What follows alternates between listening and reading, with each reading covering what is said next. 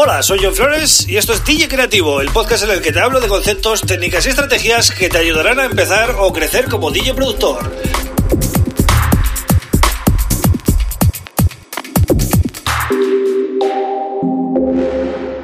Hola, bienvenido, bienvenida a DJ Creativo. Mi nombre es John Flores y este es el episodio número 101. Os doy las gracias por estar ahí un día más y os quiero lanzar una pregunta antes de empezar con el tema de hoy y es em, ¿a qué hora os viene bien eh, escuchar este podcast? ¿A qué hora lo escucháis en, el país en el que estáis? ¿no? Por ejemplo, eh, he mirado las estadísticas y en YouTube, por ejemplo, mm, los, eh, los oyentes suelen ser de México, Argentina, Colombia, España y Ecuador, ¿vale? Más o menos ahí anda eh, el top 5, ¿no? Entonces, me gustaría saber a qué horarios estáis escuchando el podcast y si podéis, estaría guay que me lo dejarais en los comentarios de, este episodio y así pues puedo yo valorar un poco a qué horas eh, publicar, ¿no? Porque estoy valorando varias opciones. Bien, dicho esto, os voy a dar hoy un tip de producción, un tip de cómo componer, cómo conseguir mejores em, arreglos, cómo, cómo saber qué pistas eh, tenéis que introducir en, vuestro, en vuestros temas. Y además es válido para cualquier género de música electrónica. Y es un tip que realmente yo mismo he utilizado para fijarme en ciertos detalles y funciona muy bien. Bien, el tip es el siguiente. Usar los stems de el formato stems de Native Instruments para aprender a componer temas de música electrónica, sea del género que sea. Entonces, ¿cómo hacemos esto? Pues mi propuesta es la siguiente. Vais a bitport.com, ¿vale? Y abajo del todo eh, tendréis una sección que pone nuevos stems y pone ver todo o algo así, ¿no? Depende del idioma que lo tengáis, pues bueno, lo, buscáis así. De todas maneras, si no lo queréis buscar, vais al episodio número 101 del podcast en johnflores.pro y os dejo el link directo para, para que podáis ir. Entonces, ¿en qué consiste el tip? Pues vamos a los stems y cuando llegamos a la página principal de stems vemos que están, mm, bueno, que hay de todos los estilos, ¿vale? De tech house, techno, deep house, house, progressive house, minimal, deep tech, electro house, electrónica, indie dance, melody house and techno, beat room, trance, techno, funky, dance, bueno, un montón de estilos de todo. Entonces, lo que os propongo es que elijáis el estilo que, que, vosotros queréis trabajar, ¿vale? Seleccionáis ahí y vais a entrar a, bueno, a una lista de temas. Y aquí os voy a dar otro consejo más, que es que ordenéis, donde pone la fecha de lanzamiento, que ordenéis de más viejo a más nuevo. Es decir, que salgan los más viejos primero. ¿Por qué? Porque los stems eh, es un formato que salió con mucha fuerza en el año 2015, una cosa así.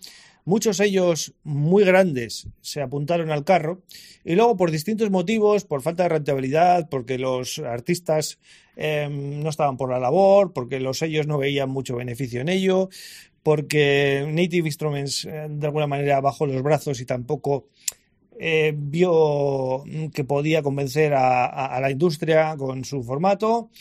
Un cúmulo de cosas, pues la mayoría de sellos grandes dejaron de trabajar este formato. Pero si vais a los lanzamientos más viejos, a los que se hicieron eh, en los primeros años de los STEMs, vais a encontrar temas de sellos muy grandes y de artistas muy grandes.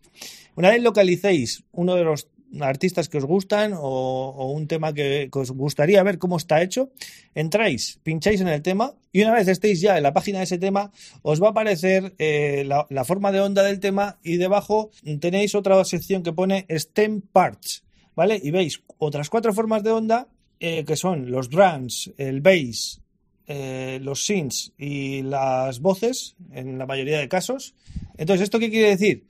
Que en el momento que hagáis play en el tema, pues vais a poder hacer mute y solo en cada una de las partes. Entonces, de esta manera te puedes quedar con, los drums, con el bass, con las melodías, incluso hay acapelas, ¿vale? Que se quedan sueltas, sin, nada más que, solo la voz. Entonces, ya os digo, es una herramienta muy potente, que es una lástima que, que dejaran de apoyar los grandes sellos, porque para los productores era una ayuda muy grande, ¿no? Y además, el concepto es muy bueno porque nosotros cuando hacemos un tema eh, estamos acostumbrados a tener en el proyecto pues muchas pistas, 20, 30, 40, no sé, cada uno las que use o, más, ¿no? Y de esta manera estamos resumiendo todas las pistas de un proyecto en cuatro grupos. Runs, bajo, sintes y otro de efectos o voces. Y es una manera de hacer grupos. Entonces, a la hora de luego mm, tú recrear eso y ponerte a producir, podrías hacer cuatro grupos y emular mm, de alguna manera esos stems. O sea que todavía lo, simplificas más y te va a resultar más fácil llegar a, a conseguir un resultado similar, ¿no? Haciendo mute y solo vais a poder ver realmente qué es lo que necesita, los ingredientes que necesitáis para hacer un gran tema, ¿no? De todas maneras, da igual que el tema sea conocido, no, simplemente si encontráis un tema que os gusta eh, la línea que lleva, pues vais a poder escucharlo, pero de esta manera analítica, ¿no? Y vais a poder haceros una idea de, de los instrumentos que necesitáis para poder crearlo. Entonces, bueno, este creo que es un super tip de los mejores que te puedo dar y yo, ya te digo, lo he aplicado mucho. De hecho, tengo más de 100 stems descargados de distintos géneros porque me interesaba, ¿no? Analizarlos y verlos en profundidad para aprender precisamente no solo a componer esos estilos, sino también eh, fijarme en las estructuras, cómo van entrando y saliendo las cosas. Así que bueno, espero que os haya gustado este tip y nada, eh, suscribiros al podcast en cualquiera de los podcatchers, ¿vale? Apple Podcast, Google, Spotify, iBox, también en YouTube y por cierto también una cosita para los de YouTube, activar la campanita, los que no la tengáis activada para que os avise cuando suba vídeo y dejarme comentarios, que estéis dejando comentarios y os lo agradezco muchísimo. Gracias por esos comentarios y por todo el apoyo que me habéis dado estas últimas semanas. Nada más, yo vuelvo mañana con otro tema súper interesante como siempre. Un abrazo.